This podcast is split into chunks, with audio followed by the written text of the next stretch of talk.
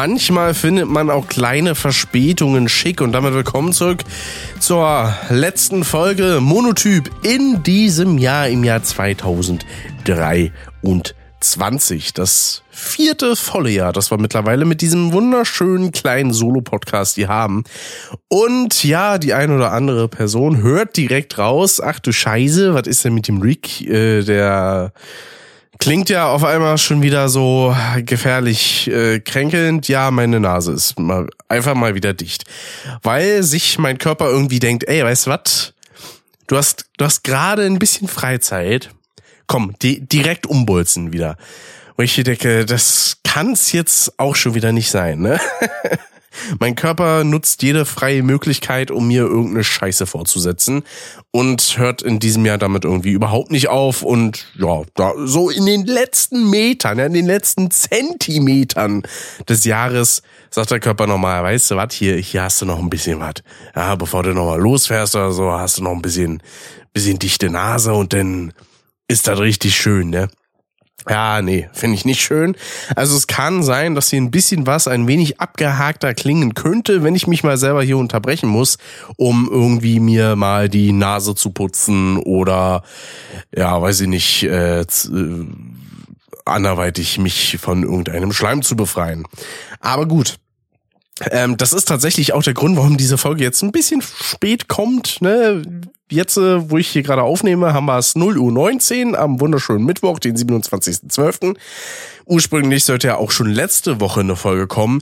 Da kam das nicht daher, dass ich irgendwie zu, zu kränklich oder so war sondern da war das Problem einfach zu viel Stress, der in dieser Woche so los war.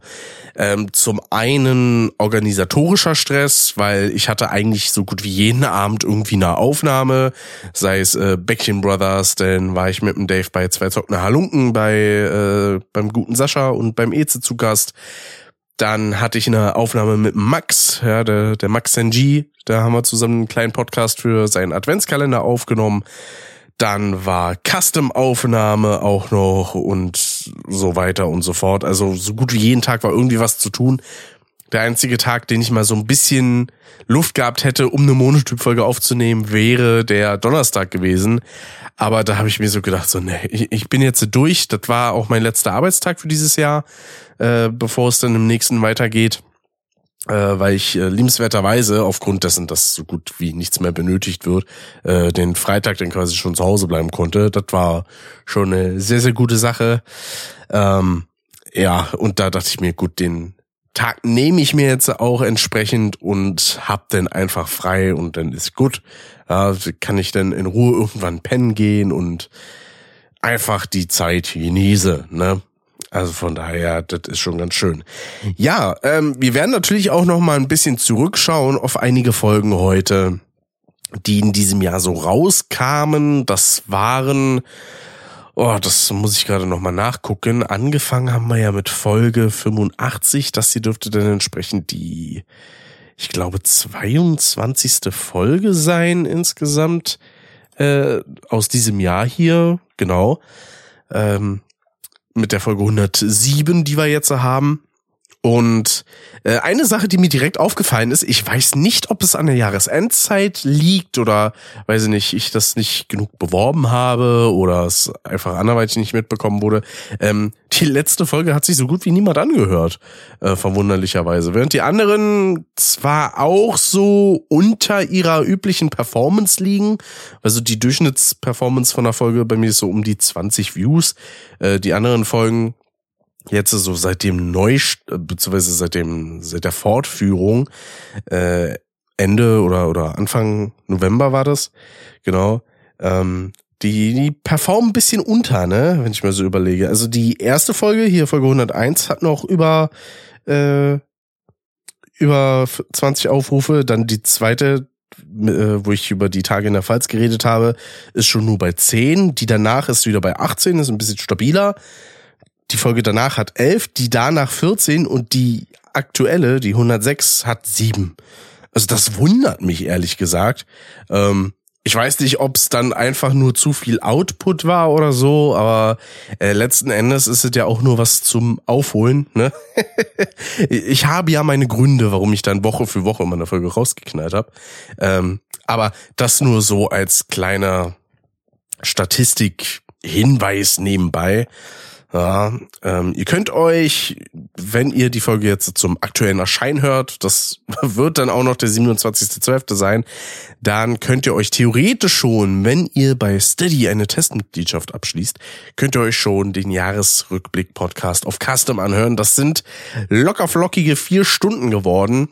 Andernfalls kommt das Ding regulär am 31.12. raus. Ja, äh, sowohl dann bei Custom als auch dann, ich weiß nicht, ob er das im Januar dann veröffentlicht, ich glaube schon. Aber äh, der gute Sascha haut dann die Folge auch noch bei sich raus als eine Folge Saschas Bubble-Runde. Äh, da habe ich ihm entsprechend die fertig gemischte Datei mal geschickt. Also ohne Intro und Outro von Custom. Das wäre sonst ein bisschen weird, wenn man dann da auf einmal äh, die Sachen davon hören würde. Und ich habe in letzter Zeit auch echt deutlich mehr damit angefangen, mich ein bisschen mehr mit der ganzen Abmischthematik zu beschäftigen.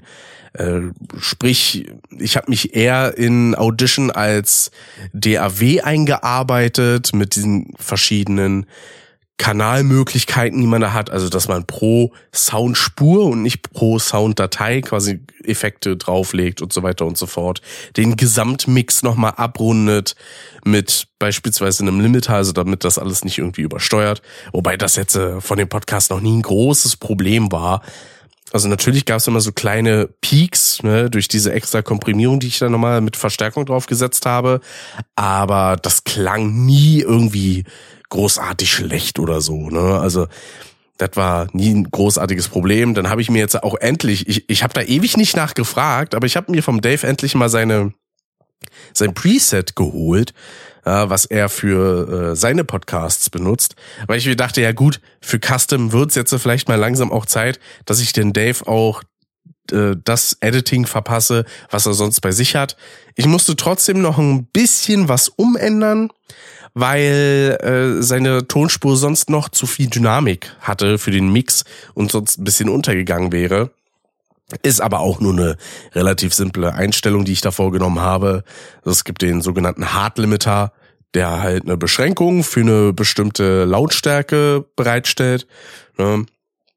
Und äh, da habe ich halt einfach eingestellt, dass die Verstärkung des sonstigen Bereiches ein bisschen angehoben wird, damit er ein bisschen lauter durchgängig klingt äh, und nicht, wenn man mal irgendwie ein bisschen leiser redet, dass er dann direkt irgendwie absackt. Ne? Vor allem im Mix von insgesamt vier Personen ist das teilweise ein bisschen schwierig. Ne? Das habe ich auch beim Bearbeiten der, der Custom-Tonspuren gemerkt dass man denn manchmal so ein bisschen untergeht, wenn man da durcheinander redet.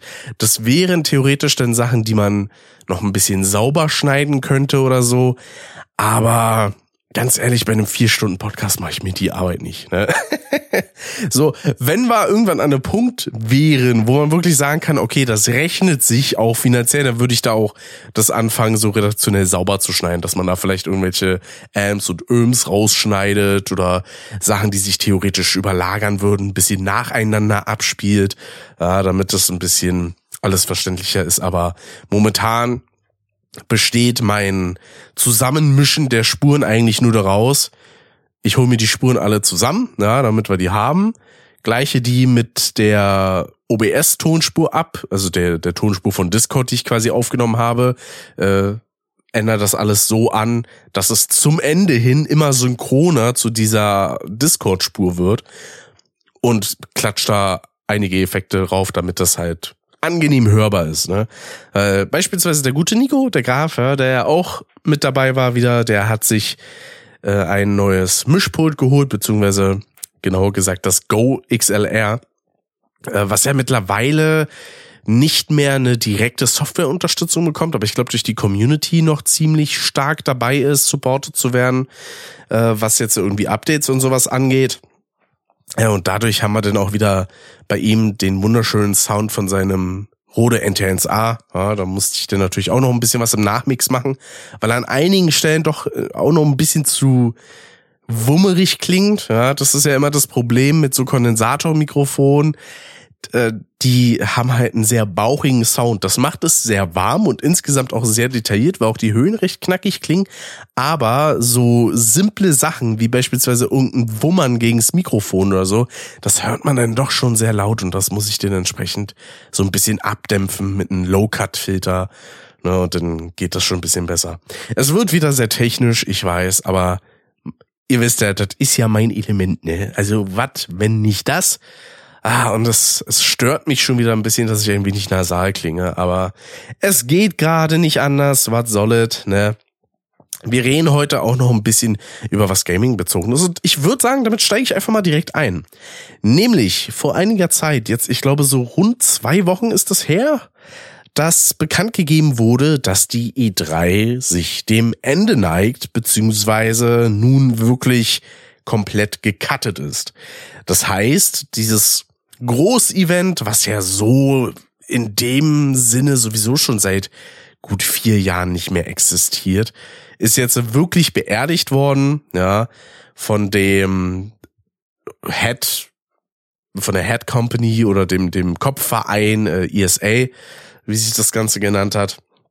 Gibt's auch irgendwie insgesamt dreimal. Ne? Es gibt einmal diese Gaming Association in Form von eben E3 und so weiter. Dann gibt's die ESA in Form von äh, Weltraumforschung, glaube ich, oder so. Also oder oder Weltraumflüge und sowas. Und dann gibt's noch die ESA in Form der European Speedrunner Assembly. also äh, es gibt da sehr viele Möglichkeiten, das, äh, das Kürzel ESA dazu verwenden. Und dieses Ende der E3, und das habe ich ja auch schon in der Custom-Folge besprochen, das werdet ihr dann da auch nochmal hören, bedeutet vor allem ein Monopol für Geoff Keighley, weil der ja jetzt mittlerweile wirklich alles macht. Der hat das Summer Game Fest, was ja vor allem in der Corona-Zeit begonnen hat, das äh, Event E3 so ein bisschen zu ersetzen und vor allem aufzusplitten, was mich immer ein bisschen genervt hat, dass das so von, ich glaube, Juni bis Ende August oder so läuft, ja, wo dann immer mal wieder vereinzelt irgendwelche Konferenzen sind und Interviews zu neu erscheinenden Spielen und so weiter und so fort. Dann haben wir im August die Gamescom mit der Gamescom Opening Night Live, die auch von Geoff Keighley moderiert und durchgeführt wird. Und dann haben wir zum Ende des Jahres noch die Game Awards, die mit die längste Tradition haben, weil die Opening Night Live, die kam, glaube ich, auch mit Covid denn, also auch im selben Jahr wie, wie das Summer Game Fest, müsste ich äh, wenn ich mich nicht täusche. Und ja, also damit hat Geoff Keighley so diesen Markt komplett gesättigt und diese ganzen Veranstaltungen fühlen sich auch relativ ähnlich an. Die einzige Ausnahme ist halt sind die Game Awards, weil es da eben Awards gibt, die aber auch so komplett irrelevant geworden sind, weil die so vollgestopft werden mit irgendwelcher Werbung, mit Zwischenankündigungen und sonstigem Scheiß. Und einige dieser Awards werden auch teilweise einfach nur abgefrühstückt. Und das Problem in diesem Jahr war auch, dass viele der Entwickler oder Leute von Studios auch ziemlich schnell abgewimmelt wurden. Dass dann irgendwie nach einer halben Minute die Leute dann noch irgendwie was sagen wollten und dann wurden sie aber quasi irgendwie schon von der Bühne gejagt. Und bei einem Studio, ich weiß jetzt gerade leider nicht mehr welches, da gab es auch das Problem, dass die eigentlich auf der Bühne bei ihrer Danksagung was ankündigen wollten, nämlich einen Shadow Drop, den sie rausbringen wollten und dann mussten sie es über Social Media machen und das war's dann. Das war auch ein bisschen schade.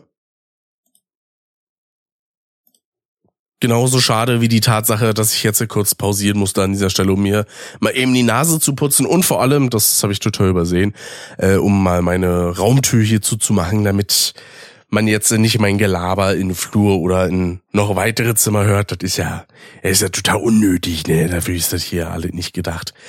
Ja, und ich muss für meinen Teil sagen, die meisten Ankündigungen haben mich jetzt auch nicht so sonderlich gejuckt. Also es gab ein paar Ausnahmen, die ich zumindest interessant war, fand und erwähnenswert finde. Äh, darunter so Sachen wie World of Good 2. Der erste Teil kam, glaube ich, irgendwie 2008 raus oder so. War mit eines der ersten Indie-Games, so die man in dem Bereich so kannte. Zusammen mit so Super Meat Boy und sowas gehört das äh, dazu. Und die Ankündigung habe ich noch nicht so ganz verstanden, muss ich zugeben.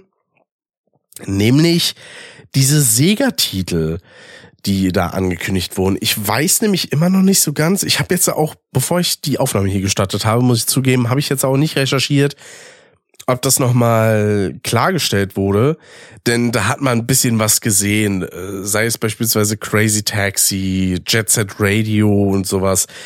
Und ich weiß jetzt nicht, ob die damit angekündigt haben, dass es dafür neue Titel gibt oder ob die alten Titel einfach nur aufgefrischt werden.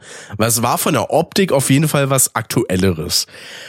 Ob das jetzt neue Titel sind oder so, das weiß ich gerade mal nicht. Ich, ich kann es ja mal kurz hier googeln, irgendwie Sega Announcement, äh, hier The Game Awards, ob da irgendwas bei rumkommt, ne?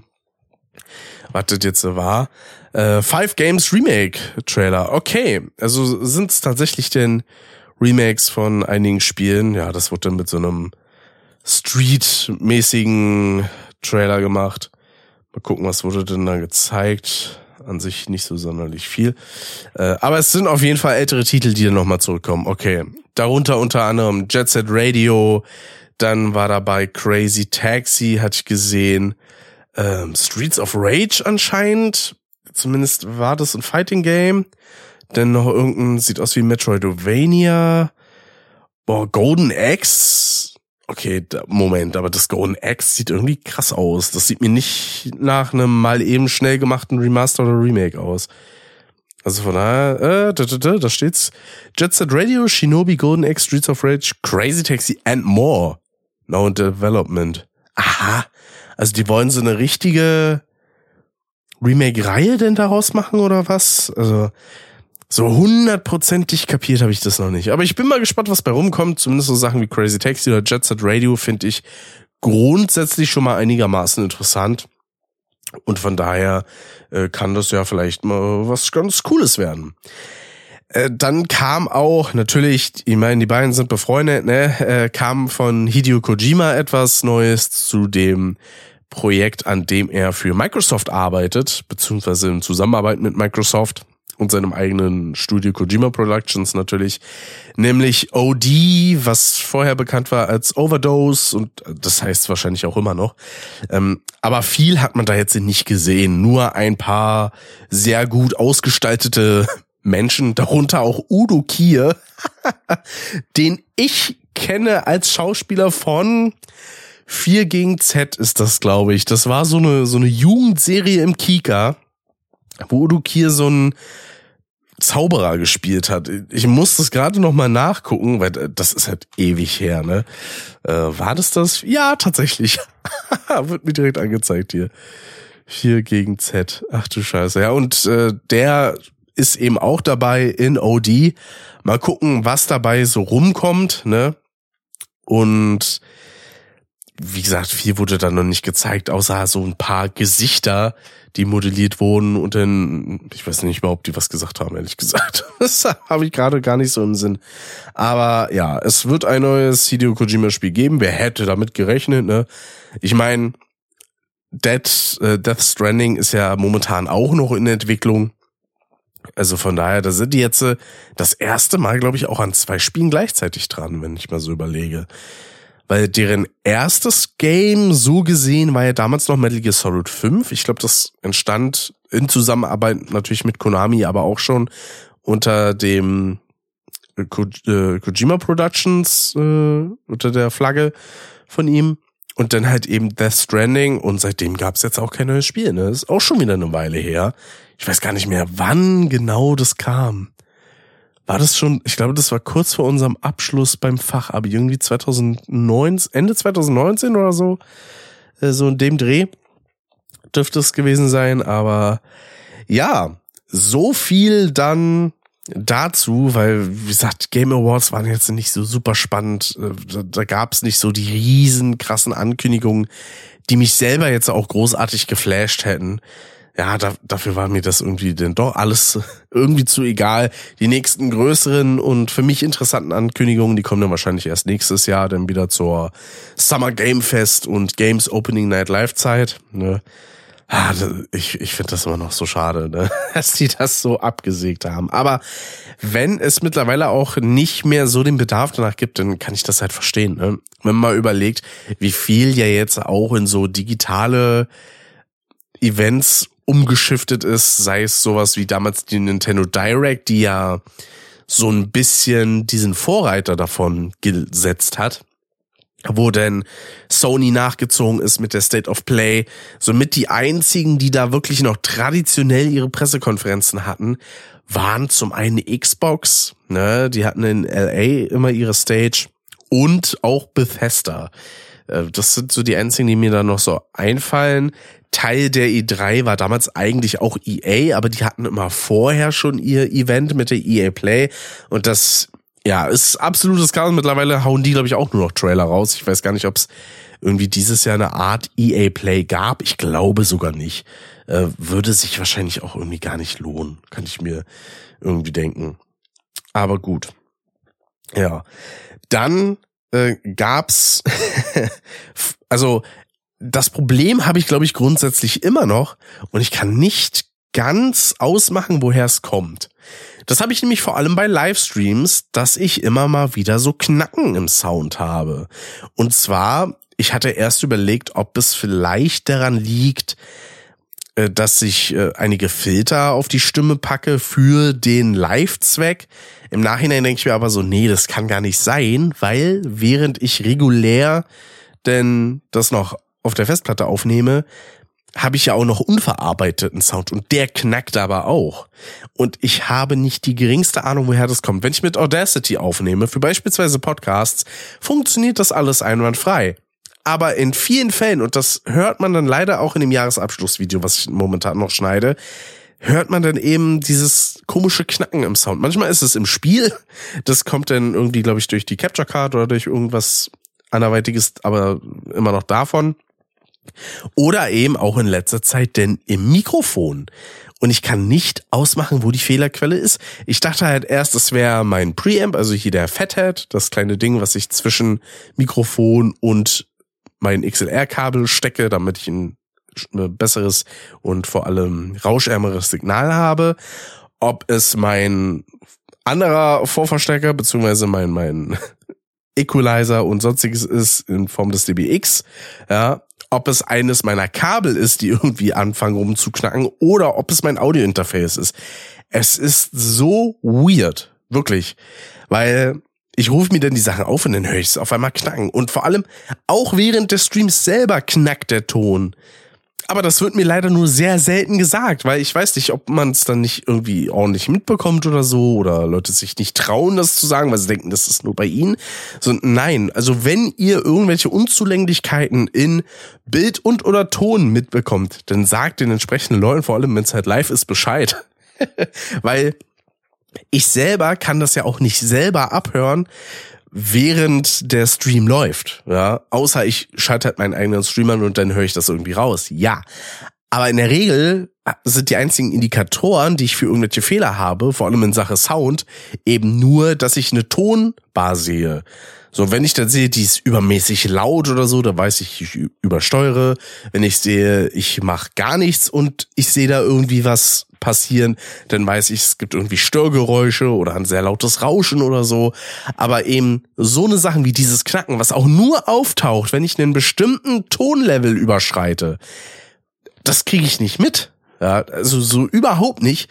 Und das ist so regelmäßig aufgetaucht mittlerweile. Aber wie gesagt, denn vor allem in Livestreams ich habe dann in dem Momenten auch beispielsweise Audacity-Aufnahmen gemacht. Da hat's dann in dem Moment auch geknackt. Und äh, wenn ich ein bisschen was umgestöpselt habe und ein bisschen was versucht habe, dann hat's irgendwann aufgehört. Aber ich kann bis heute immer noch nicht ausmachen, wo jetzt genau diese Fehlerquelle liegt. Im Idealfall müsste ich wahrscheinlich eigentlich einfach nochmal alles abnehmen. Vielleicht ist es auch irgendeine Art Stromunterversorgung, dass ich einen anderen USB-Anschluss für das Audiointerface nehmen müsste oder so. Aber wie gesagt, im Moment habe ich keine Ahnung und weiß nicht im geringsten, wie ich das irgendwie dauerhaft beheben kann. Ja, weil äh, da, dafür müsste ich es jetzt genauer wissen. Tue ich aber leider nicht. Und äh, das ist doof. Ja. Genauso doof ist auch die Tatsache, dass ich mir leider noch nicht den RetroTink 4K holen kann. Weil die erste Fuhre ist da mittlerweile raus. Ich habe mir einige Videos dazu angeschaut und mein liebes Lottchen macht das Ding guten Job. Und mein Verdacht, also im positiven Sinne Verdacht, hat sich absolut bestätigt. Man kann in das Teil auch äh, HDMI-Quellen anschließen bis zu 1080p 60. Das heißt, ich kann sogar eine Switch da anschließen und die hochskalieren lassen auf 4K. Was ja jetzt nicht unbedingt nötig ist, aber kann theoretisch auch praktisch sein, wenn man eben 4K-Videos als Durchschnitt so für sich haben möchte, ne? Oder halt auch sehr schicke 1440p Videos, ne? Kann man es im Schnitt runterskalieren, sieht dann auch noch mal ein bisschen glatter aus und sowas. Äh, aber momentan ist das Teil zum einen nicht verfügbar, weil gerade ausverkauft und zum anderen ist der Preis halt wirklich happig. Ne? 750 Dollar plus dann noch Zoll, was da drauf kommt und Lieferkosten. Also das dauert noch ein bisschen. Und hier steht auch dran, äh, Restock kommt voraussichtlich äh, späten Januar 2024. Deswegen mal schauen, ne, wie das da so ist. Aber wie gesagt, so ein Video davon, was ich mir mal vor kurzem angeguckt habe, das macht schon Bock. Ne? Also da, da krieg ich schon Lust äh, darauf, mir das Ding irgendwann mal zu holen. Auch die anderweitigen Anschlussmöglichkeiten sind grandios. Ja? Man kann beispielsweise einen VGA-Anschluss anschließen, also frühere PC Kabellage ne, für ältere PC-Games und so, dass man die hochskaliert. Äh, man kann optische Audiokabel anschließen. Das ging bei den Konsolen, ich glaube, bis zur PS4. Äh, zumindest bis zur Launch PS4, denn die Slim und ich glaube die Pro haben kein optisches Audiosignal mehr, was man irgendwie anschließen kann an beispielsweise eine Anlage oder so. Ist ein bisschen schade, muss ich sagen. Dann hat man da auch die Möglichkeit, Composite anzuschließen, entweder nativ an einem Composite-Anschluss, der direkt dafür gemacht ist, oder auch am Component-Anschluss. Auch da kann man diese Signale einspeisen. Dann gibt's auch die Möglichkeit, via SCART beispielsweise auch RGB-Mods anzuschließen äh, von irgendwelchen Konsolen und allgemein eigentlich auch alles Mögliche, weil es gibt ja auch so Component-SCART-Adapter. Äh, das ist auch machbar. Äh, denn eben, wie schon gesagt, äh, HDMI auch bis 1080p 60 und auch S-Video kann man da anschließen. Also wundervolles Gerät wahrscheinlich. Ich mag auch die Optik sehr, weil es, es sieht sehr nach einer VHS-Kassette aus. Das finde ich irgendwie ganz äh, stylisch. Und man kann, ich weiß jetzt gar nicht, ich glaube, das waren Einstellungen, die man darüber importieren kann. Äh, das Ding hat auch einen SD-Kartenslot. Also wenn man sich denn dafür, ich glaube, so Scanline-Mods und sowas runterladen möchte, beziehungsweise verschiedene Einstellungsmodi, dann kann man das auch machen. Also da sind einem kaum irgendwelche Grenzen gesetzt und das ist absolut großartig. Aber wie gesagt, das ganze Ding hat auch so seinen Preis. Ja, wenn man das mal vergleicht, äh, der 5X Pro, also der Vorgänger, der kostet halt weniger als die Hälfte. Dann gibt's noch andere äh, Upscaler von der Marke, äh, aber die sind da mittlerweile, glaube ich, kaum relevant. Es gibt einen einzelnen SCART-Adapter, es gibt einen 2X Pro, ich weiß gar nicht, was der da für Anschlüsse hat. Äh, auf jeden Fall Component und anscheinend noch irgendwie was. Äh, dann gibt's noch einen, ist das Component zu SCART-Wechsler oder was? So sieht es zumindest aus, ja und noch einiges anderes. Aber ja, so viel zu diesem ganzen Gedöns. Und ich muss ja jetzt sagen, ne, also wir sind ja jetzt schon wieder am Ende der Weihnachtszeit. Das Ganze klingt so langsam aber sicher aus, ne, auch wenn es ein wenig in den meisten Fällen so Nachhalt, nenne ich das Ganze mal, äh, sind wir jetzt äh, schon langsam in diesem Marsch zum Jahresende und, und alle fangen jetzt schon an, mit ihren Böllern rumzuknallen, die sie sich jetzt irgendwie schon gekauft haben. Die eigentlich erst ab heute in einigen Supermärkten überhaupt verfügbar sind. Aber naja, was will man machen, ne? Und entsprechend war auch bei uns in der Stadt ein bisschen was geschmückt, unter anderem die Busse. was in manchen Situationen ein bisschen albern ist, weil also, dass die Fenster und sowas geschmückt waren, beziehungsweise da dann so Sachen dran standen wie Merry Christmas und so ein bisschen äh, Schneeoptik hergezaubert wurde. Das ist ja ganz nett. Aber dass dann auch noch die Haltestangen oben, wo ich mich dann auch immer mal wieder ganz gerne festhalte, mit so komischem Kunsttannenlametta umhung, äh, umhungen, nee, umgehängt waren, das war denn doch vielleicht ein bisschen zu viel an der Stelle. Ich meine, man konnte sich immer noch ganz gut festhalten, meines Erachtens nach zumindest. Ich weiß nicht, ob es andere Leute gibt, die sich denn irgendwie davor grauen, weil sie die Textur davon nicht mögen oder so, was weiß ich. Aber ja, es ist jetzt äh, nicht unbedingt das Praktischste, etwas, was man nun doch schon nutzt, um sich mal irgendwo festzuhalten. Wobei mir auch von vielen gesagt wurde, wurde so, ich komme da ja nicht mal ran. Ne? Gut, war auch so Leute mit unter 1,70, da ist es logisch, die müssen sich jetzt nicht da ganz oben festhalten. Die haben ja sonst auch so diese Schlaufen in den Bussen, ähm, die mich allerdings immer ein bisschen nerven, weil die ja zu sehr hin und her wackeln. Die sind mir zu locker. Äh, ich brauche immer eine feste Stange, an der ich mich denn irgendwie festhalte, sei es dann an der Seite oder so oder eben oben. Äh, gibt's auch in der Regionalbahn immer ganz oft. Aber äh, ja, das war dann so ein bisschen, hm. also kann man machen, ist aber irgendwie ein bisschen unnötig auf der einen Seite, ne? Und da kam dann auch so eine Situation vor kurzem zustande. Da bin ich gerade morgens zur Arbeit gefahren und äh, da war dann eine Mutter mit ihrer Tochter und ich weiß nicht genau, irgendwie war das das Kind ein bisschen bockig oder so oder was weiß ich. Aber die hat sich irgendwie die ganze Zeit immer hinter meinem Sitz so versteckt und die klang so ein bisschen wie ein kleiner Welpe. Immer so ein hm, hm, hm, und hat die ganze Zeit, ich weiß nicht, wie alt das Kind war. Es wirkte für mich irgendwie so vier oder fünf Jahre alt und hatte die ganze Zeit einen Finger im Mund. also ich würde mal vermuten, das ist eigentlich eine Zeit, in der man das dann schon so langsam, aber sicher lässt. Aber gut, ich bin jetzt nicht hier, um irgendwie sowas zu beurteilen oder sonstiges. Ich habe ja selber von Kindererziehung überhaupt keine Ahnung. Ja, bis ich mal in den Genuss komme, ein Kind erziehen zu müssen, vergehen wahrscheinlich auch noch mindestens fünf Jahre, äh, sage ich jetzt einfach mal pauschal. Aber sagen wir mal mindestens drei. Ne? So so wild äh, will ich jetzt auch nicht rumspeck, äh, specker, rumspekulieren. Meine Güte, äh, dass da das vielleicht nicht einigermaßen nach meiner Ausbildung irgendwie so sein könnte. Mal gucken, mal gucken. Ne? Ich kann und will nichts beschreien, aber äh, man weiß ja nie. Unverhofft kommt oft, weiß man ja. Aber egal. Ähm, und man hat eben auch gemerkt, die Mutter war da auch irgendwie ein bisschen überfordert, weil egal wie oft sie das Kind dann versucht hat, irgendwie zu sich an Platz zu holen, es ist immer wieder zurückgerannt bei mir hinter den Sitz und hat dann wirklich die ganze Zeit immer so rumgejault.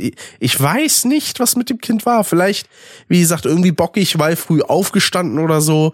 Man hat aber gemerkt, beide Parteien waren in diesem Moment irgendwie überfordert. Und irgendwann hat es der Mutter dann gereicht, hat das Kind auf den Platz gesetzt, äh, auf die Außenseite quasi, damit sie dann nicht dauernd nochmal rauslaufen kann, weil ist ja auch in der Hinsicht teilweise einfach eine Gefahr, ne? Weil nicht, dass denn irgendwie eine Haltestelle äh, ist und dann spaziert das Kind einfach raus, weil es gerade nicht so Lust hat, in der Bahn zu sein. Kann man nachvollziehen, ist dann halt aber auch nicht so optimal für die Mutter, ne? Wenn die denn da das Kind irgendwie wieder einfangen muss. Und ja, das Kind war dann überhaupt nicht begeistert, hat dann bockig angefangen, irgendwie um sich rumzuschlagen, hat gegens Fenster gekloppt und so weiter und so fort. Und die Mutter war zum Großteil einfach nur entnervt. Konnte ich in dem Moment auch nachvollziehen. Wie gesagt, ich kann auch das Kind da nachvollziehen und sagt so, ich bin jetzt gerade bockig und ich will gerade nicht. Ja, das passiert halt manchmal schlicht und ergreifend. Da kann man nichts machen. Ne, ähm, nicht jedes Verhalten von einem Kind lässt sich irgendwie rational erklären. Und äh, das muss es ja auch überhaupt nicht. Ne? Das sind schließlich Kinder.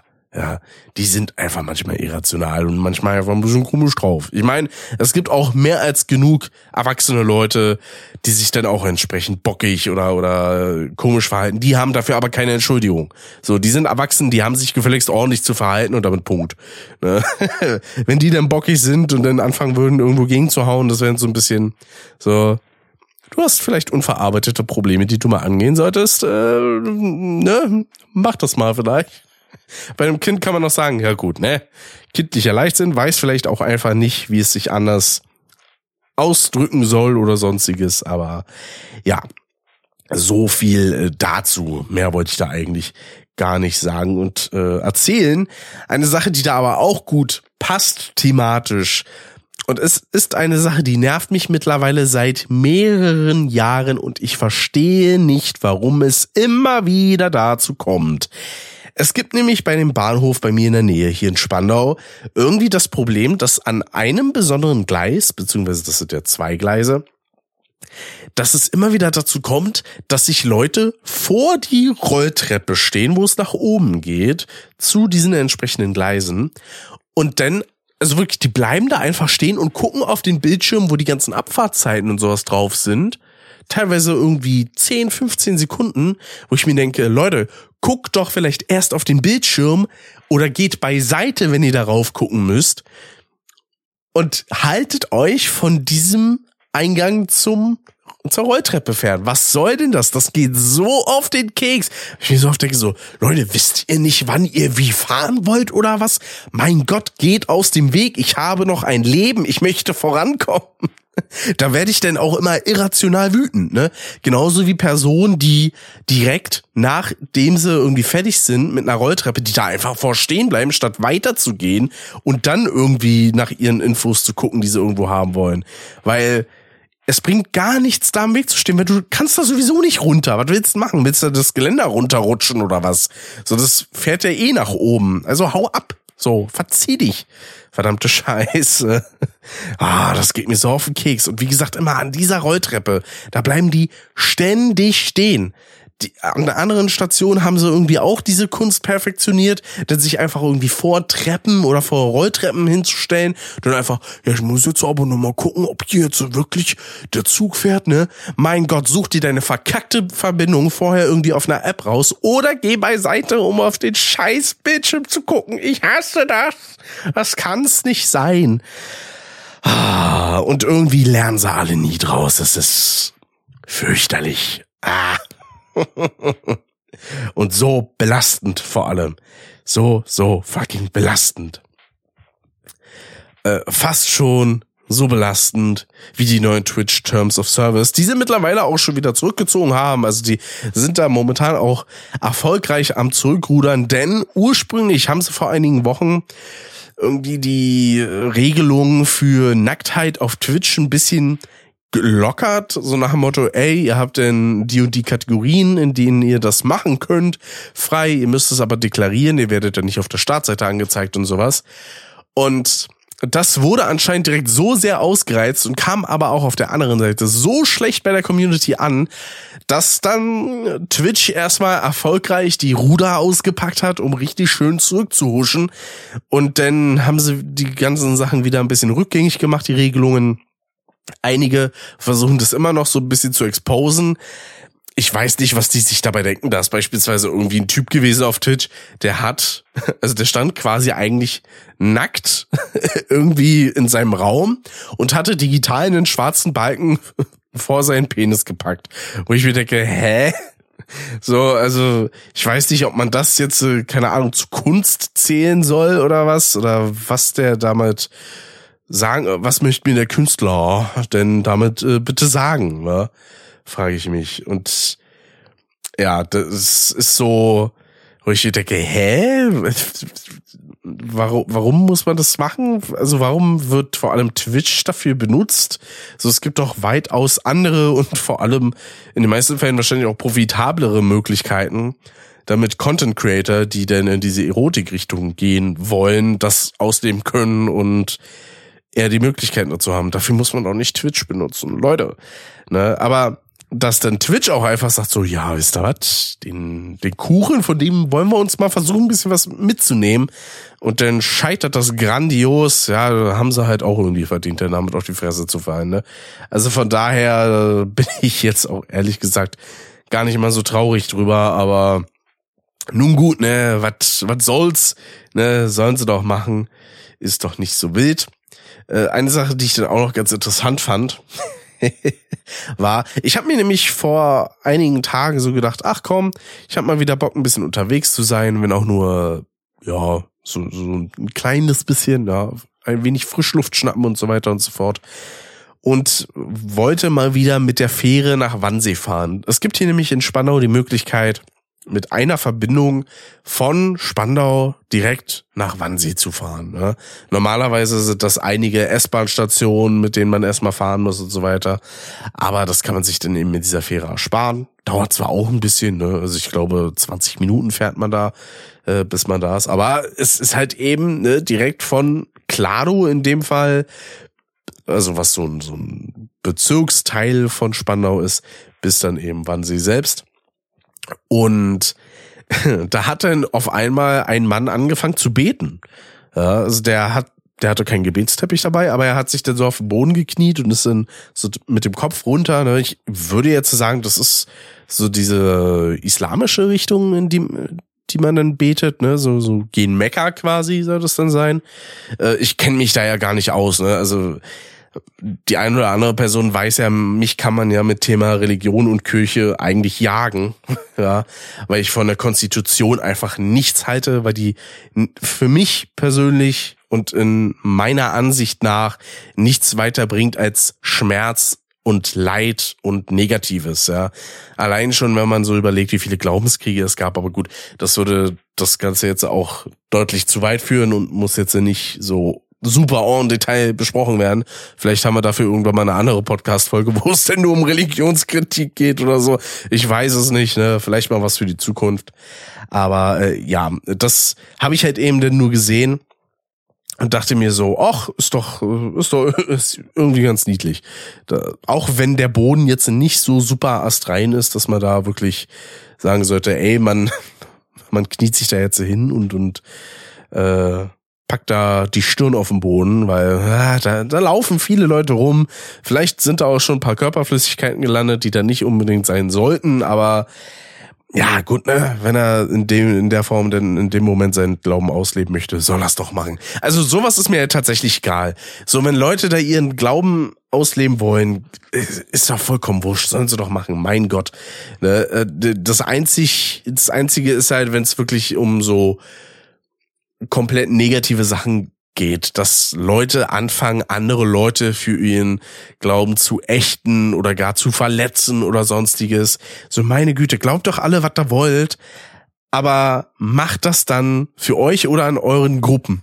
Ja, und versucht nicht andere Leute zu behelligen mit von wegen, euer Gott ist der falsche oder sonstige Scheiße oder euer Glauben ist falsch oder was weiß ich. Das, so die, dieses, dieser negative Aspekt ist der, der es dann halt wiederum so in der Öffentlichkeit kaputt macht. Ja. Ach ja, großes Thema, großes Thema, deswegen halte ich mich da auch einigermaßen zurück. Ähm, eine Sache, die ich dann vor kurzem auch noch gemacht hatte, äh, weil ich von meiner Freundin gefragt wurde, ob ich da dann mitkommen wollen würde. Und da habe ich gesagt, ah ja klar, ich habe zwar nur den ersten Teil gesehen, aber wird bestimmt ganz spaßig, war Tributo von Panem, äh, Ballad of Songbirds and Snakes, was ein Prequel ist, also eine Vorgeschichte zu den ersten Tribute of, äh, von Panem Filmen. Und ich muss sagen, also ich fand den so in seiner Gesamtheit ziemlich in Ordnung. Ich muss leider sagen, ich habe nicht so wirklich Ahnung, mehr von dem ersten. Das war der einzige, den ich jemals geguckt habe und den, das ist schon, ich glaube, zehn Jahre her oder so. Das war ja, ich glaube, mit eine der ersten größeren Rollen von Jennifer Lawrence in dem damaligen Film. Und ja, also es gibt ein paar sehr nice Charaktere, ähm, wie hier Peter Dinklage spielt quasi so den, den Schöpfer von den Hunger Games und sowas. Und äh, der, das ist dann die Vorgeschichte von dem Snow, heißt er irgendwie, der Typ. Und dadurch, dass da in den ersten Teilen halt eben schon so der Hauptbösewicht ist, fand ich die Art und Weise, wie er diesen Turn in dem Vorgänger genommen hat, ein bisschen platt. Weil ich in dem Moment wusste das ja gar nicht, wer er ist, ja, weil wie gesagt, von Tribute von Panem habe ich null Ahnung. Ich habe den ersten Teil einmal gesehen. Ich weiß nicht mal, ob der Charakter da überhaupt schon vorkam oder so. Ähm, die einzige Person, an die ich mich erinnern kann, ist äh, die Ansagerin da, äh, die auch in Scrubs hier die Kim gespielt hat. Kim Wexler, glaube ich. Hieß die da so? Äh, die Mutter von JDs Kind quasi. Das war die einzige Person, die ich da noch in Erinnerung habe, abgesehen von Jennifer Lawrence natürlich. Und ja, dementsprechend dachte ich halt so, wo denn dieser Snow so seinen, seinen bösen, seine böse Wendung gemacht hat, dachte ich so, hm, ist aber irgendwie sehr platt gestaltet. Und erst im Nachhinein habe ich erfahren, so, ja, das ist aber eine Sache, die weiß man, weil es ist quasi ja der, der Kopf des Ganzen in den späteren Teilen und der Hauptbösewicht, wo mir dann auch klar war, ja gut, okay, dann braucht man es auch nicht so ausgestalten, wenn die Leute von vornherein sowieso schon wissen, wie er ist und dass er böse wird. Ja, aber ich als Zuschauer, der dann keine Ahnung von hatte, da dachte ich mir halt so, ja gut, also die Charaktermotivation hätte man dafür vielleicht ein bisschen besser ausgestalten können oder dem Ganzen ein bisschen mehr Zeit lassen können oder vielleicht auch, ja, eine, eine drastischere Situation geben können, damit er sich halt eben so ändert und äh, fies wird. Aber ja, rundum würde ich sagen, äh, war ein mindestens okayer Film, wenn nicht sogar ganz ordentlich, äh, als jemand, der wie gesagt nicht viel bis gar nichts mit Tributo von Panem zu tun hat, äh, ist es, glaube ich, mehr als vertretbar und für alle Fans wahrscheinlich eine ganz schöne Sache, sich den dann im Kino anzugucken. Ich habe den in dem Fall im O-Ton geschaut und das war auch wieder ganz schön. Das war nämlich im Zoopalast und zwar in einem der sogenannten Clubkinos.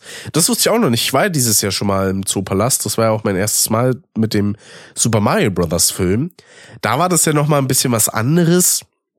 Aufgrund dessen, weil das ein großer Saal war und diese Clubkinosäle, die es da gibt, da gibt es zwei Stück von, die sind halt wirklich sehr klein, aber auch sehr gemütlich gehalten, weil zum einen hat man so eine samtrote Optik und dann auch noch verschiedene Bücherregale, wo dann alles vollgestellt ist mit irgendwelchen Büchern und sowas. Und das macht alles optisch schon was sehr gemütliches aus. Und das war cozy. Dazu hat man dann auch noch so Mini-Tischchen, wo man sein Getränk und sowas draufstellen kann. Das war auch sehr, sehr niedlich. Äh, Beinfreiheit ist absolut gegeben, war fantastisch. Eine Sache, die ich auch beim UCI Lux in Potsdam sagen muss, ja, da war ich dieses Jahr auch drin. Auch da diese Beinfreiheit ist so fantastisch. Man muss niemanden irgendwie an betteln oder irgendwie so sagen, so, ah, könnte ich mal kurz durch, ah, Entschuldigung, Entschuldigung, ah, ich muss mal kurz durch, ah, Entschuldigung, sondern man hat da einfach Platz ohne Ende. Man kann die Beine ausstrecken, man kann den Sitz zurückstellen, äh, elektronisch und sowas. Also das UCI Lux in Potsdam, wer da irgendwie die Möglichkeit hat, ins Kino zu gehen, absolut empfehlenswert. Es macht schon ordentlich Laune. Und auch der Zoopalast ist echt sehr, sehr schön und so ein bisschen classy gehalten. So in der Art, wie er jetzt existiert, gibt's den auch, glaube ich, erst seit zehn Jahren. Ne? Also davor war das Ding, glaube ich, eine Weile baufällig oder so und davor war es halt auch so eine, so eine Größe eigentlich in dem ganzen Bereich, äh, wo dann viele das dann eben so hatten. Und äh, ja, ne, also von daher nice Sache. Ne? Dieses Jahr war ich, ja, also Verhältnis, für meine Verhältnisse war ich relativ oft im Kino. Wenn ich mir überlege, zweimal Super Mario Bros., dann The Nun, zwei, oh, äh, Five Nights at Freddy's, Tribute von Panem fünfmal. Ja, insgesamt für die meisten Leute jetzt ja wahrscheinlich nicht so super viel äh, und Saw, aber äh, so fünf, sechs Mal ist schon für mich eine stattliche Summe. Normalerweise gehe ich so oft nicht ins Kino, das ist eigentlich nicht mein Ding, weil in den meisten Fällen warte ich dann halt einfach, bis die Filme irgendwie im Streaming verfügbar sind äh, oder kaufst du mir den auf Blu-ray oder so. Das ja, weil, ja, also ich gehe auch allein ins Kino, so ist nicht. Ne? Wie gesagt, also ich habe mir den Mario Bros. Film ja auch selber angeguckt. Aber in den meisten Fällen ist das eine Sache, das muss schon ein von mir sehr hoch erwarteter Film sein. Ähm, einer, der da auch in die Richtung zählt, ist Dune. Ja, ich werde mir Dune 2 definitiv auch im Kino anschauen. Äh, und weil ich habe mir den ersten schon im Kino angesehen und dieses monumentale Erlebnis, ja, weil das Ganze arbeitet ja auch schon mit großen Bildern, voluminösem Sound und sowas.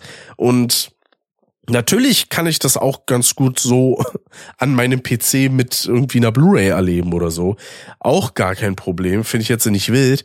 Aber so ein Kinosaal, der macht das Ganze dann doch ein bisschen gewaltiger und spektakulärer und im Großen und Ganzen auch ehrlich gesagt einfach ein bisschen mehr Spaß. Also von daher das werde ich mir dann irgendwann nochmal gönnen. Ne? Wurde ja jetzt sowieso erstmal auf nächstes Jahr verschoben. Mal gucken, vielleicht, vielleicht kann ich ja meine Freundin fragen, ob sie damit kommt. Ne, das wäre dann, glaube ich, der erste Film, äh, nachdem ich den frage, den ich bekomme, weil sowohl Five Nights at Freddy's als auch The Nun und Tribute von Panem waren Sachen, wo ich dann gefragt wurde, ob ich mitkommen will. Und für The Nun 2 habe ich mir beispielsweise dann auch erstmal den ersten Teil angeguckt, weil sonst hätte ich dazu ja gar keinen Kontext. Ähm, beziehungsweise der wurde mir dann auch gezeigt, ja, war jetzt nicht so, dass ich mich da selber hingesetzt habe und gesagt habe, ich guck mir jetzt äh, The Nun 1 an, weil der mich so interessiert. Ja, nee. das tatsächlich nicht. Gehört ja auch zu der Conjuring-Reihe und dann gab's noch irgendeinen Film, der da anderweitig, Annabelle oder so, der da dazu gehört und ach, ich blick da schon gar nicht mehr durch, ne. Äh, wo ich denn eher durchblicke, ist dann bei sowas wie Saw. Ne? Mit Saw X jetzt sowieso auch sehr schön, auch nochmal erwähnt. Ich glaube, das habe ich hier in der Monotyp-Folge schon mal gesagt.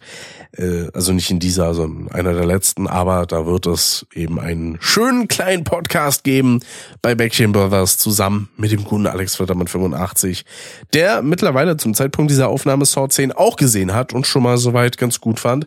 Also ich bin echt gespannt darauf, wie so das Gesamtfazit auch von der Reihe denn aussieht von uns dreien. Also sowohl vom Sascha als auch vom Alex als auch von mir. Das wird eine spannende Angelegenheit. Ach schön. So, den Moment musste ich nochmal nutzen, um mir hier nochmal ganz kurz und mal eben flott die Nase zu schnauben. Und dann kommen wir schon zu einem der letzten Themen, nämlich habe ich mir mittlerweile auch Brain Pain live angeschaut. War wieder sehr, sehr schön. Äh, habe ich ja auch schon mal erwähnt, ist mittlerweile seit Jahren schon einer meiner Lieblingspodcasts, weil ich in jeder Folge eigentlich irgendwie immer was zu lachen hab. Äh, Klängern und der Heider, die machen super Laune irgendwie mit ihrer Art und Weise, wie sie diesen Podcast gestalten und was sie alles da bequatschen und wie viel Hirnrissiges da manchmal auch dabei ist an irgendwelchen Szenarien, die aufgebaut werden und so weiter und so fort. So dann auch in der aktuellen Tour, die sie haben. Da werden momentan Woche für Woche die Live-Folgen rausgepresst ohne Ende. Äh, der erste Tourstop, den sie hatten, der war dann auch hier in Berlin. Habe ich mir selbstverständlich angeguckt, live im Tempodrom. Und das Ganze hat sehr viel Spaß gemacht. Ja. Also, weil es kamen wieder so ein paar Tourgeschichten, also so, so Sachen, was sie auf dem Weg quasi zu ihrem Auftritt erlebt haben. Und auch mal wieder schön mit einer überspitzten Art und Weise. Auch die Einbindung vom Publikum ist immer mal wieder interessant, wenn so Kleinigkeiten kommen. Oder auch einfach, wenn willkürlich Leute irgendwas reinrufen und dann darauf reagiert wird. Das finde ich auch immer fantastisch. Ich bin in der Hinsicht keiner, der sowas irgendwie mitmacht, äh, der sagt so, hey, ich laber mal hier oder hier rein, ne? Das war ja eine Sache bei der letzten Tour, die sie hatten, dass dann Klängern auch irgendwann so gesagt hat, so, das, das ist hier nicht zum Mitreden gedacht, Jungchen. dann ist er irgendwann zu dem tatsächlich gegangen, hat so gesagt, so, ja, was wolltest du denn jetzt sagen, ne? so eine Situation gab's nicht. Ähm, das Ganze war von der Ausgestaltung auf der Bühne auch sehr simpel gehalten, weil ist halt ein Podcast, ne? Die machen da jetzt keine riesige Live-Performance oder irgendwas in Richtung Video oder so, sondern da steht ein Tisch, da sind zwei Sessel auf der Bühne und dann quatschen sie und dann hat sich das. Ne? Ähm, dieses ganze Rondell, was sie da hatten, war eigentlich auch ganz interessant, weil das war das kleine Theater, hieß das, glaube ich irgendwie so in dem Bereich vom Tempodrom und das das ist wirklich ganz außen. Ne? So es gibt diese relativ großen Eingänge für die große Halle, wo dann irgendwelche Musikacts und Live-Acts sind, ähm, die man auch im Hintergrund dann bei dieser kleinen Arena, so heißt das Ding genau, die man in dieser kleinen Arena gehört hat. Aber das wird auch zum Glück nicht kommentiert oder so, wobei ich ich hätte das wahrscheinlich auch lustig gefunden, wenn es kommentiert worden wäre. Äh, aber da war es dann letzten Endes so, an einer Seite war dann eben die Bühne aufgebaut und wirklich rundherum waren Sitzplätze, in der Mitte waren welche. Ich habe mich dann natürlich, weil ich relativ früh da war, direkt in die erste Reihe gesetzt, wie sich das gehört, nicht. Und bei einigen Leuten war dann das Problem, dass die entweder Timon oder den Heiler nur von hinten gesehen haben, weil sie eigentlich quasi von der Positionierung neben ihnen standen, während aber die beiden auf der Bühne so leicht in die Mitte gerückt saßen, ne? dass sie sowohl sich gegenseitig ganz gut angucken konnten, als auch aber in die Leute vor der Bühne in diesem Kreisbereich, der dann aber natürlich auch bestuhlt war mit, mit äh, relativ vielen Plätzen.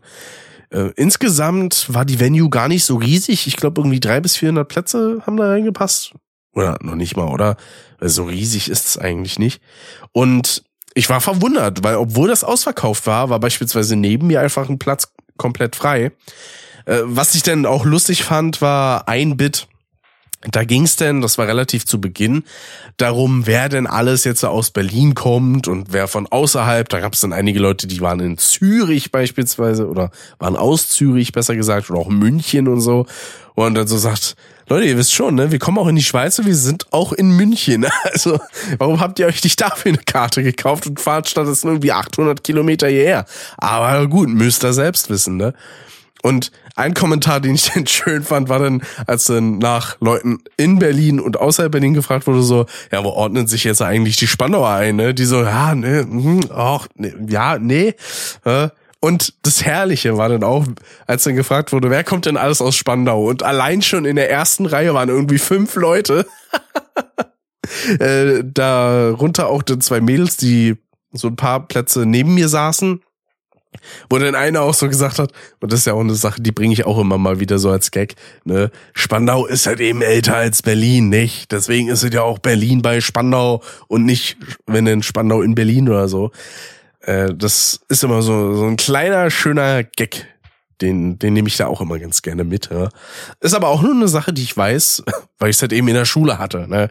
im damaligen Erdkundeunterricht. Ne? Das, ich, ich weiß gar nicht, gab es überhaupt ich hatte noch nie irgendwie mitgekriegt, dass das dann direkt irgendwie Geografie oder so heißt. Das hieß bei uns bis zur zehnten Klasse immer Erdkunde. Was natürlich auch ein bisschen versimpelt ist, beziehungsweise Teil davon war dann damals in der Grundschule, ich glaube bis zur dritten Klasse oder bis zur vierten war es denn Sachkunde. Ja, das war aber so gesamt gefasst. Das war so eine Mischung aus Geografie und Geschichte. Äh, und ja, da wurde uns dann auch beispielsweise beigebracht, so, ey, hier, das ist Spandau, das gab's da und da und dann später ist das in Berlin emigriert worden und so weiter und so fort. Ne? Äh, die Zitadelle, die wir hier in Spandau haben, das war dann quasi damals ein Fort, äh, was relativ stark bewacht wurde und so als Stützpunkt diente. Ne? Und wie so ein, wie so ein kleines Einzeldorf quasi war von der damaligen Sache her. Aber äh, ja, so viel eigentlich zu Brain Pain. das war eigentlich das, was ich im Großen und Ganzen dazu sagen wollte. Äh, dann kam vor kurzem etwas raus, das müsste ich mal kurz holen. Nämlich wurde er jetzt vor kurzem ein Magazin ja, zu Grabe getragen, beendet, wie auch immer man das nennen möchte. Und zwar die Game Pro, das wurde ja mittlerweile auch schon vor einigen Monaten äh, öffentlich gemacht. Und ich habe mir dann gedacht, okay, komm, ich habe mir bisher tatsächlich noch nie eine Game Pro geholt. Ich war bis vor, weiß nicht, acht Jahren oder so, war ich in vielen Fällen eher ein sehr intensiver Computerbild-Spieleleser, äh, vor allem wegen den Gratis-Spielen. Das war so der Hauptgrund, warum ich mir das damals immer in der Gold-Version geholt habe. So nannte sich das ja. Weil es gab äh, dann immer eine Silber-Version, da gab's eine Spielevollversion, aber meistens auch nur irgend so Ramsch-Titel. Und dann gab es noch die Gold-Version mit einem Premium-Titel. Also da waren dann so Sachen drin wie beispielsweise Assassin's Creed, Sonic Generations oder sowas. Und mit den früheren klassischen Sachen habe ich gar nicht so viel zu tun gehabt. Äh, besonders jetzt GameStar und GamePro habe ich damals nie gelesen ein paar Magazine, die es mittlerweile aber leider auch nicht mehr gibt.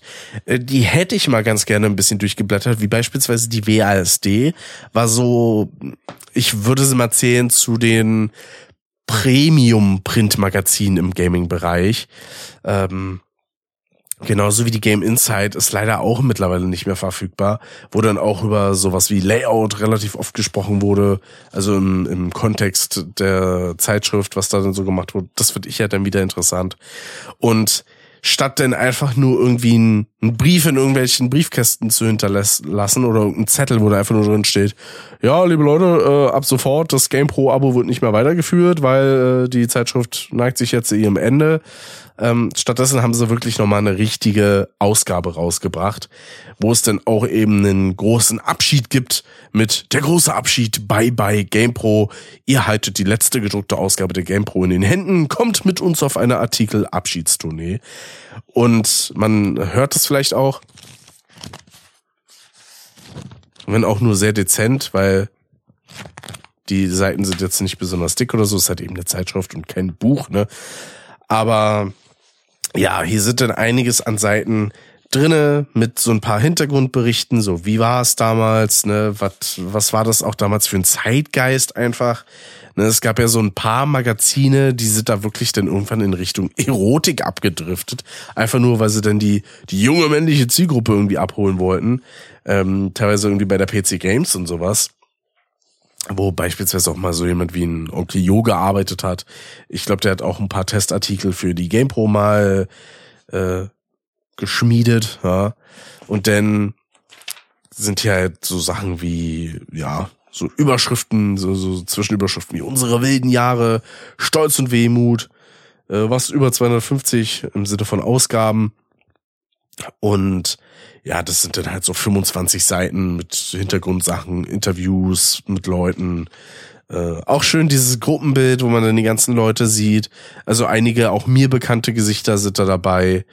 Ähm, wie beispielsweise Ann-Kathrin Kuhls, äh, David Veit, äh, David, ja, Daniel Veit, so, mein Gott, äh, Heiko Klinge und so, alles auch Leute, die man so aus dem GameStar Videokosmos so ein bisschen kennt, ne, die aber auch dann relativ fest in der GamePro verhaftet sind. Ich habe ja auch schon mal gesagt, ich habe auch nie so ganz verstanden, warum man GamePro und GameStar so oft getrennt hat. Also ich meine, GamePro gibt es an sich in der Online-Version immer noch, ne? Nur das Magazin wird eingestellt und in der Hinsicht gibt's halt eben jetzt nur noch äh, die GameStar, was das dann angeht.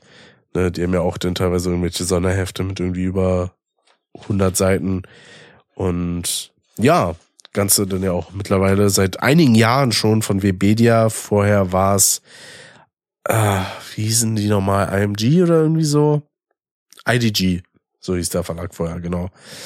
Genau. Und dann, ja, sind ja auch noch andere Sachen, ne? So hat sich die Spielewelt verändert, auch ein bisschen der Zeitgeist der Games selber, die Art der Berichterstattung, ne, was das Ganze mit sich gebracht hat. Eine kleine, eine kleine Zusammenfassung, ein kleines Best-of von verschiedensten äh, Covers und sowas. Und auch, wie sich das Logo der Game Pro über die Zeit verändert hat.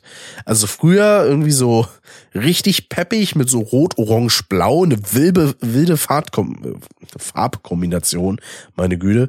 Dann äh, Game Pro geschrieben mit so einem wilden R, was so eine Lücke hat. Also der, der Strich Ne? Der Anfangsstrich vom R, der fehlt denn. Und bis zu dem heutigen Design, da hat sich denn gar nicht so viel verändert. Also die hatten eigentlich nur so drei Designs. Was auch vernünftig ist, weil zu oft sowas abändern wäre, glaube ich, auch Quatsch. Dann haben wir hier auch die Meilensteine von über 21 Jahren GamePro. Die Redaktion, das Heft und die Webseite haben den Jahren seit der Gründung viele Veränderungen, Höhen und Tiefen durchgemacht. In der folgenden Übersicht zählen wir die wichtigsten Meilensteine der GamePro-Geschichte auf. Ja, ja. Beispielsweise ging es dann 2003 irgendwie um was mit der USK. Mal gucken, äh, 05 2003 also die fünfte Ausgabe in 2003.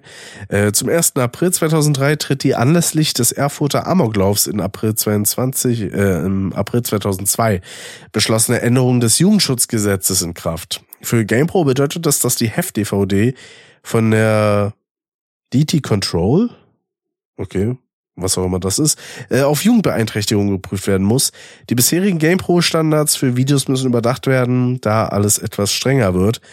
Das führt zur Entwicklung des 18er-Abos. Abonnenten kommen in den Genuss unzensierter Videos, während für die Kiosk-Ausgabe härtere Momente aus Actionspielen nicht mehr gezeigt werden können. Das neue Jugendschutzgesetz gibt aber auch ein Stück Planungssicherheit, da von der USK geprüfte Spiele ab sofort nicht mehr wie bisher von der BPJM indiziert werden können.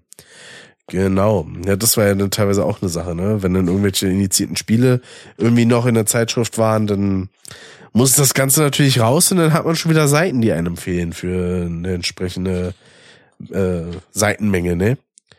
Das ist ja auch immer so eine Sache. Dann hat man hier auch noch eine GamePro Fotogalerie und so. Also ich muss mir das Ganze mal ein bisschen intensiver durchlesen. Dazu kam ich jetzt äh, tatsächlich bisher noch nicht. Sieht aber alles ganz cool aus. Auch die verschiedenen Gesichter, die man hier noch so sieht. Äh, eine Maxi Gräf beispielsweise, die hat er ja damals auch gearbeitet.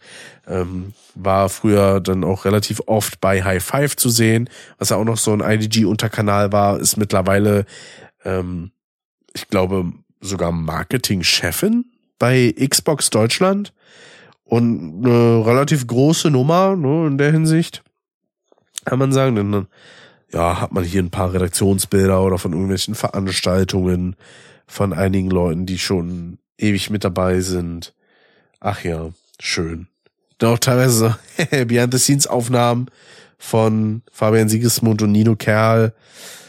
Ja, Ach, ist schon schön. Lohnt sich, glaube ich, sich das Ganze mal durchzulesen und ein bisschen durchzuarbeiten.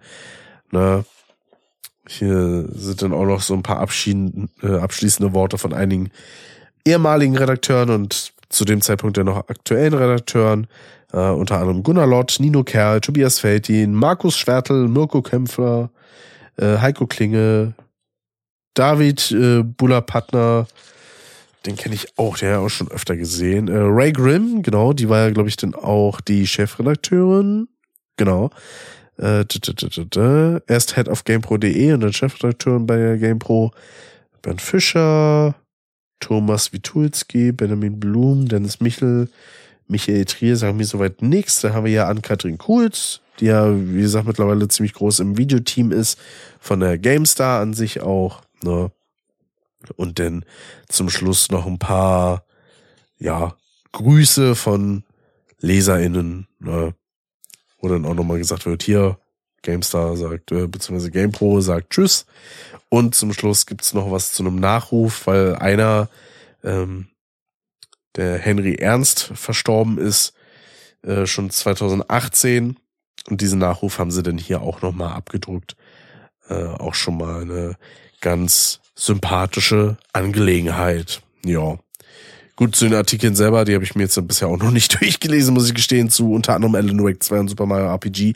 Aber dafür habe ich ja auch meistens eher so den Videocontent, den ich mir dann angucke. Sei es denn von der GameStar oder auch von anderen Leuten, von Personen, die irgendwelche Essays machen, wie beispielsweise Speckobst oder auch anderen Menschen, ne?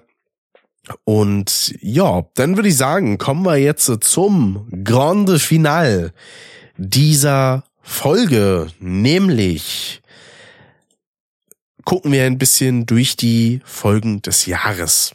Also vor allem durch die Monotyp-Folgen des Jahres natürlich. Ne? Äh, davon kamen, wie gesagt, dann mit dieser hier noch gezählt 22 Stück. Und äh, das war ein ja spannendes Jahr, würde ich einfach mal sagen. Ne? Angefangen haben wir direkt mit einem Gastauftritt. Der gute Alex äh, war ja damals zu Gast. Alex Wettermann 85. Äh, mit ihm zusammen habe ich denn, ja, das haben wir halt eigentlich vor allem gemacht, äh, weil Alex letztes Jahr eben so meinte, äh, als ich so über mein Folgenkontingent geredet hatte, ey, bei der 85 müsste mich ja eigentlich einladen und da habe ich dann gesagt so, ja, weißt du was, machen wir auch so. Weil äh, zu dem Zeitpunkt hatte ich Alex auch noch kein einziges Mal in Monotyp zu Gast. Und da dachte ich mir, das wird jetzt immer Zeit, ne, nach in dem Fall denn schon über drei Jahren, die der Podcast existiert hat, ist das eine Sache, die man einfach mal machen kann. Ne? Dann äh, war dieses Jahr auch relativ gut geprägt von ja Negativität meinerseits, ne, weil es immer mal wieder Sachen gab, die in diesem Jahr reingehauen haben. Auch jetzt so letzte Woche noch. Ähm, die ja schon gut dazu beigetragen haben, dass ich nicht so auf dem fittesten Stand in der Hinsicht war. Äh, in dem Fall hieß dann die nächste Folge einfach Laune im Abwärtstrend, ne? was dann auch so ein bisschen mit äh, ja meiner Stimmung zu tun hatte, aber da habe ich dann auch ein bisschen über, ja, da, da kam dann auch wieder so Scheiße zusammen, ne? wo dann Mist getrieben wurde mit einigen meiner Sachen. Ähm, aber erfreulich konnte ich denn über den Retro-Tink reden, das war wenigstens eine Sache. Ne? Und äh, dann haben wir ein bisschen was zu Dead Space und Cosmic Shake in der Folge 87 gehabt. Unter anderem äh, auch ein wenig aktuelles und natürlich auch wieder ÖPNV Stuff, ne, das darf immer mal wieder nicht fehlen. Dann eine meiner persönlichen Highlight-Folgen hatten wir ja auch schon in der letzten Episode besprochen. Äh, Fick Menschenhass, ja. Wo ich mich dann einfach mal ein bisschen aufregen musste über einige Unsittlichkeiten von einigen Personen, jetzt äh, nicht so wirklich Leute, die ich direkt kenne, aber eben so dieses, dieser, dieser gesellschaftliche Irrsinn, der da teilweise passiert, vor allem in Richtung rechts, der mich halt echt genervt hat und heutzutage auch immer noch echt auf die Palme bringt. Dann hatten wir Folge 89, äh, die Folge mit Sascha als Gast. Das war dann auch die letzte Folge, glaube ich, bevor dann Backing Brothers an den Start ging. Und ja, das war dann halt auch eben wegen Saschas Geburtsjahr, ne, die Nummer 89. Äh, da Wurde mir auch, ne? Also Leute laden sich ganz gerne selbst ein. das gab ja auch schon mal so eine schöne Situation bei Twitter, beziehungsweise mittlerweile ist es ja X, ne? Ich glaube, ab nächstem Jahr werde ich es dann auch nur noch X nennen. Auch so eine Geschichte, die ja dieses Jahr passiert ist, äh, dass sich ja, Elon die Plattform nicht nur einverleibt hat, sondern dann auch noch äh, etliche Sachen umgeschmissen hat, Leute entlassen und sonstiges. Äh, dieses Umbranding zu X, was katastrophal verlief und so. Und, ah, ja, ja, furchtbar manchmal. Dann eine Sache, die relativ selten mittlerweile passiert, äh, hat denn die Folge 90 nochmal so ein bisschen ausgegraben, nämlich hieß diese endlich draußen und da habe ich mich nach ewiger Zeit mal wieder so ein bisschen draußen ans Wasser gesetzt und von da aus eine schöne Folge aufgenommen. Da ging es dann unter anderem relativ groß um die Demo von Resident Evil 4 Remake, bisschen um Mario Kart und vor allem auch um diese ganze Thematik mit äh, Anchor, was sich denn zu mittlerweile Spotify for Podcasters umentwickelt hat und sowas. Das haben wir da alles ein bisschen besprochen. Das war schon mal ganz cool. Dann Folge 91, genau, da wurde dann das Ende von Contropervers äh, verkündet. Und aber auch der Anfang von Backing Brothers rückte immer näher. Also zu dem Zeitpunkt warst du, glaube ich, doch noch nicht so fertig. Aber dann hatte ich den Backing Brothers da drauf. Das war erst ab Folge 90 tatsächlich. Nee. Nee, doch nicht. Ab Folge 91 erst, okay. Da hat man anscheinend den Kanal erst wirklich gegründet und ich glaube auch schon die erste Folge draußen. Wenn mich nicht, ja, doch April, wir haben im März regulär gestartet. Von daher passt das. Dann Folge 92 war auch ein kleines Highlight, der große Resident Evil Talk mit dem guten Julian. Ja, ähm, da hatte ich auch noch ein bisschen was hatte ich denn da für Vortalk? Achso, ich, ich glaube, das war einfach nur so ein bisschen Gequatsche, was wir gemacht hatten vorher und dann kam erst das Intro und dann haben wir normal über Resident Evil und den ganzen Kram gequatscht. Vor allem natürlich mit äh, relativ großem Fokus auf das Remake von Teil 4. Und das, das war auch sehr, sehr schön. Habe ich mich gefreut. Denn die 93 hieß Razzien und Wanderungen. Äh, das war die Zeit, in der mich Covid umgehauen hatte, genau. Meine erste Covid-Infektion, zumindest von der ich wusste. Ne, halt auch sein können, dass ich vorher schon mal davon irgendwie umgeklatscht wurde oder was. Momentan geht's ja auch sehr viel um, muss man leider sagen. Ne?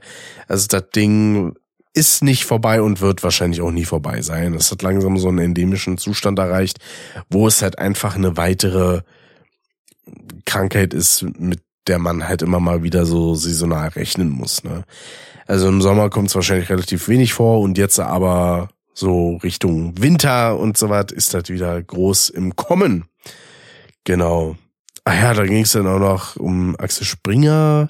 Genau, mit dem Boys Club Podcast, den hatte ich da, glaube ich, empfohlen, ne? Und es gab irgendwie eine Razzia in der Eisdiele, genau. dann gab es die erste von zwei Folgen, wo es um das Thema Pfalz geht, beziehungsweise um die Erlebnisse beim guten und wundervollen Pascal. Ja. Das war nämlich im Mai, da hatte er nämlich mit seiner Band Alternative Ways den Release zu feiern von seinem ersten, vom ersten Full-Length-Album Demian. Ähm, das ja auch über Streaming und so verfügbar ist und so weiter und so fort. Und dazu gab es dann direkt ein schönes Release-Konzert, war sehr, sehr cool. Mein erstes Mal Karaoke habe ich da mitgemacht, war auch sehr, sehr spaßig. Auch das Mal jetzt im Oktober zuletzt war absolut fantastisch und hat sehr viel Spaß gemacht. Dann geht es in Folge 95 laufend ungesch äh, ungeschickt um einige Sachen von der Arbeit, irgendwelche Unfälle. Ach ja, genau. Das war die Zeit, wo ich mich übelst aufs Maul gelegt hatte und wirklich aussah, als hätte mich einfach jemand verprügelt. Darüber hatte ich unter anderem geredet, genau. Auch über die Herstellung von Papier. Das haben wir dieses Jahr in der Berufsschule gemacht, genau. Dann als äh, relativ großes Thema in der nächsten Folge, in der Nummer 96, war dann die ganze Thematik rund um Rammstein, die ja auch immer noch äh, Leute beschäftigt und auch immer noch nicht so die positivsten Auswirkungen genommen hat. Ja, sei es mit dem komischen Gerichtshof in Hamburg, der anscheinend auch dafür bekannt ist, dass er so Fälle eher fallen lässt, beziehungsweise den, den Rechtsspruch eher den Tätern zugesteht und sowas. Ah, was halt alles wirklich ein bisschen beschissen ist. Aber ja. Auch nicht viel, was ich dazu sagen kann. Die Lage dazu ist immer noch beschissen. Man sieht ja, es hat dem ganzen Abverkäufen und sonstigen Sachen anscheinend keinen großartigen Abbruch getan. Was, ja, auch irgendwie mal wieder so ein bisschen zeigt, von Cancel Culture kann man eigentlich nicht so wirklich reden, aber viele tun es dennoch. Naja. Gut. Dann, boah, da muss ich mal gucken, das kann ich mir gar nicht mehr vorstellen. Was war denn da nochmal? Folge 97, Ursprung der Misere. Äh, da, da, da, da, da. Ach so, ach so, da ging es so ein bisschen um Rückgeschichte. So, was habe ich so in meinem Leben erlebt und äh, wie, wie lief das Ganze, bis ich zu dem Punkt kam, an dem ich bin. Äh, vor allem beruflich und aber auch persönlich. Ne? War eigentlich ganz schön. Die Folge danach hat sich dann auch eher so um meine Persönlichkeit gedreht. Äh, mit Persönlichkeitstest, den es ja gibt, diesen 16 Personalities, ist von dem, was es aussagt, halt auch nicht besser als irgendein scheiß Horoskop, ne? Das muss man einfach mal dazu sagen. Sie sind genauso wenig äh, aussagekräftig und eigentlich auch totaler Humbug. Aber das, also Leute, die ja wirklich dran glauben, das ist halt eher was für Menschen, die sich für zu clever für Horoskope halten, die hören dann auf sowas aber auf sowas sollte man auch nicht hören, wie auf so einen Test. Ne?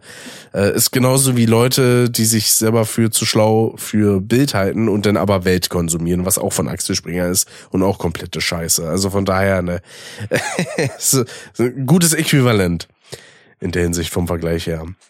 Dann haben wir die letzte Folge vor der Pause die hat echt fast vier Monate ging. Krass. Äh, Schluss mit dem Trauerspiel, da ging es auch darum, dass ich ein bisschen ja, mit, äh, mit der ganzen Negativität, die ich in letzter Zeit an den Tag gelegt hatte, ein bisschen beiseite gehen wollte und ja, es sollte auch schon die Vorbereitung für Folge 100 so ein bisschen legen, das Ende der Episode. Äh, daran wird auch noch angeknüpft, das möchte ich definitiv auch noch sagen. Ne? Auch das Konzert von Rammstein wurde da thematisiert, auf dem ich ja war im Olympiastadion, was ja nicht so ganz optimal war. Ne? Also vor allem so Stimmung, also stimmungstechnisch vom Publikum jetzt nicht, aber ja, wieder so ein paar Seitenhiebe, die Till irgendwie rausgehauen hat. Der Sound im Allgemeinen war echt kacke, zumindest auf dem Rang, wo ich saß und sowas und ja, Summer Game Fest wurde da auch ein bisschen bequatscht. Genau, und äh, technisches Drama, also irgendwas hat da bei mir anscheinend wieder nicht funktioniert. Alles wie üblich, ne? Und dann kam die Folgen der aktuellen Reihe, könnte man mittlerweile irgendwie sagen. Ne? Da ging es dann erstmal um mein, ja, um das, was mich wieder angetrieben hat, mal wieder eine Folge aufzunehmen, nämlich dumme Nazis, die dummen Scheiß labern, beziehungsweise, gut, Faschos, ne, sagen wir mal lieber so, oder, oder rechte Trottel, ne, die durch die Gegend wandern und aber auch die Zeit in den Niederlanden, über die ich ein bisschen gequatscht habe, äh, wo mir dann auch so gesagt wurde, so ja, ein paar Sachen waren ein bisschen anders, als du die erzählt hast. Also ich bin mal gespannt, ob wir da irgendwann noch dazu kommen, eine Nachfolgeepisode zu, zu machen. Hätte ich auf jeden Fall sehr viel Bock drauf, äh, mit einigen Leuten da mit äh, denen das ja auch war, denn das irgendwie nochmal zu bequatschen oder so, wäre auf jeden Fall lustig, denn kam die ganze Geschichte ähm, zu Pascals Geburtstag, was ich da alles so erlebt und an Erfahrungen mitgenommen habe, war auch sehr schön. Wie gesagt, der, der gute Jung hatte da Geburtstag und auch da wurde wieder schön Karaoke-mäßig abgefeiert. An dem Zeitraum sogar noch ein bisschen mehr, weil wir da zwei Tage äh, Karaoke-Action gemacht haben. Das war sehr, sehr schön. Dann äh, Aufarbeitung vergangener Zeit. Was habe ich denn da gemacht? War wieder ein Mischmasch auf jeden Fall. Äh, ach ja, genau, die ganze Misere mit meinem PC-Bau. Spaziergang nach Polen, den ich gemacht habe und äh, Ausbildungsstand und auch in der Spielebranche war wieder ein bisschen was los. Dann, also teilweise sagen mir die Folgen auch nicht direkt, was der Inhalt ist. muss ich gestehen, da muss ich manchmal in die Beschreibung lesen. So, dann ging es in der Folge danach ein bisschen um GTA 6, um Gerüchte zum Zelda-Film und sowas. Ja, ja. Beziehungsweise da ging es um die Ankündigung für den Trailer von GTA 6. Da ging es noch nicht um den Trailer selbst. Dann ging es um, genau, Highlights en masse. Ja. Äh, genau, das war dann die, war die Episode, wo ich das Rap besprochen habe von Monotyp, Custom Backchen Brothers und so weiter und so fort. Und dann die ganzen Jahresrückblick-Sachen von Spotify und auch Spotify for Podcasters. Äh, denn, was war da noch dabei?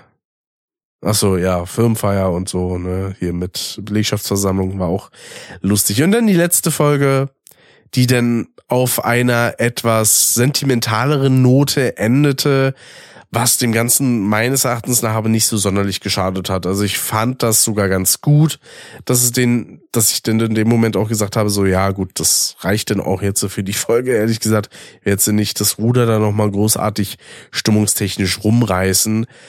Und ähm, wie gesagt, das wundert mich halt aber trotzdem, dass das kaum irgendwie jemand gehört hat bisher. Also von daher, falls ihr Folge 106 Hype und Sühne noch nicht gehört habt, holt das sehr, sehr gerne nach. War eine, meines Erachtens nach, gute Folge. Die Folge davor, Highlights on Moss, auch fand ich absolut nicht schlecht, konnte man sich gut anhören. Auch was vielleicht für äh, Hörende, die irgendwie neu dazu gestoßen sind oder so, könnte es auch was Gutes sein. Und ja, damit wären wir durch. Ne? Ich bin immer noch nicht auf dem aktuellen Stand, dass ich sagen könnte, okay, jetzt können regelmäßig wieder nur alle zwei Wochen Folgen kommen. Ein paar Wochen muss ich das noch durchziehen. Ich glaube so vier bis fünf, weil laut meinem Kalender, ich habe mir das ja auch schon mal erwähnt, eingetragen, äh, bei welcher Folge ich jetzt theoretisch sein müsste. Und theoretisch hätte letzte Woche Folge 110 kommen müssen. Das heißt, wir sind denn, ja, also bis ich auf den aktuellen Stand bin, sind wir dann wahrscheinlich bei Folge 112 oder 113. Je nachdem mal gucken. Ne? Es geht auf jeden Fall fleißig weiter. Dieser Podcast hier ist nicht am Ende. Genauso auch äh, wie die anderen, wo wir aber ein bisschen in die Brainstorms noch gehen und ein paar Sachen austüfteln, sowohl für Backton Brothers als auch für Custom. Ja, vor allem für Custom haben wir mal langsam vor, wieder ein bisschen den Output zu erhöhen, dass wir da wieder auf eine gute Zahl kommen und nicht nur auf drei Folgen im Jahr. Ne? Das haben wir jetzt auch schon etliche Male irgendwie bequatscht und äh, sind da ein bisschen drüber gegangen thematisch. Aber gut, dann würde ich sagen, freut es mich, dass ihr mal wieder reingehört habt und mir gelauscht habt bei dem Ganzen hier. Dann würde ich sagen, man sieht und oder hört sich beim nächsten Mal, liebe Leute. Haut rein, bis denn und ciao, ciao.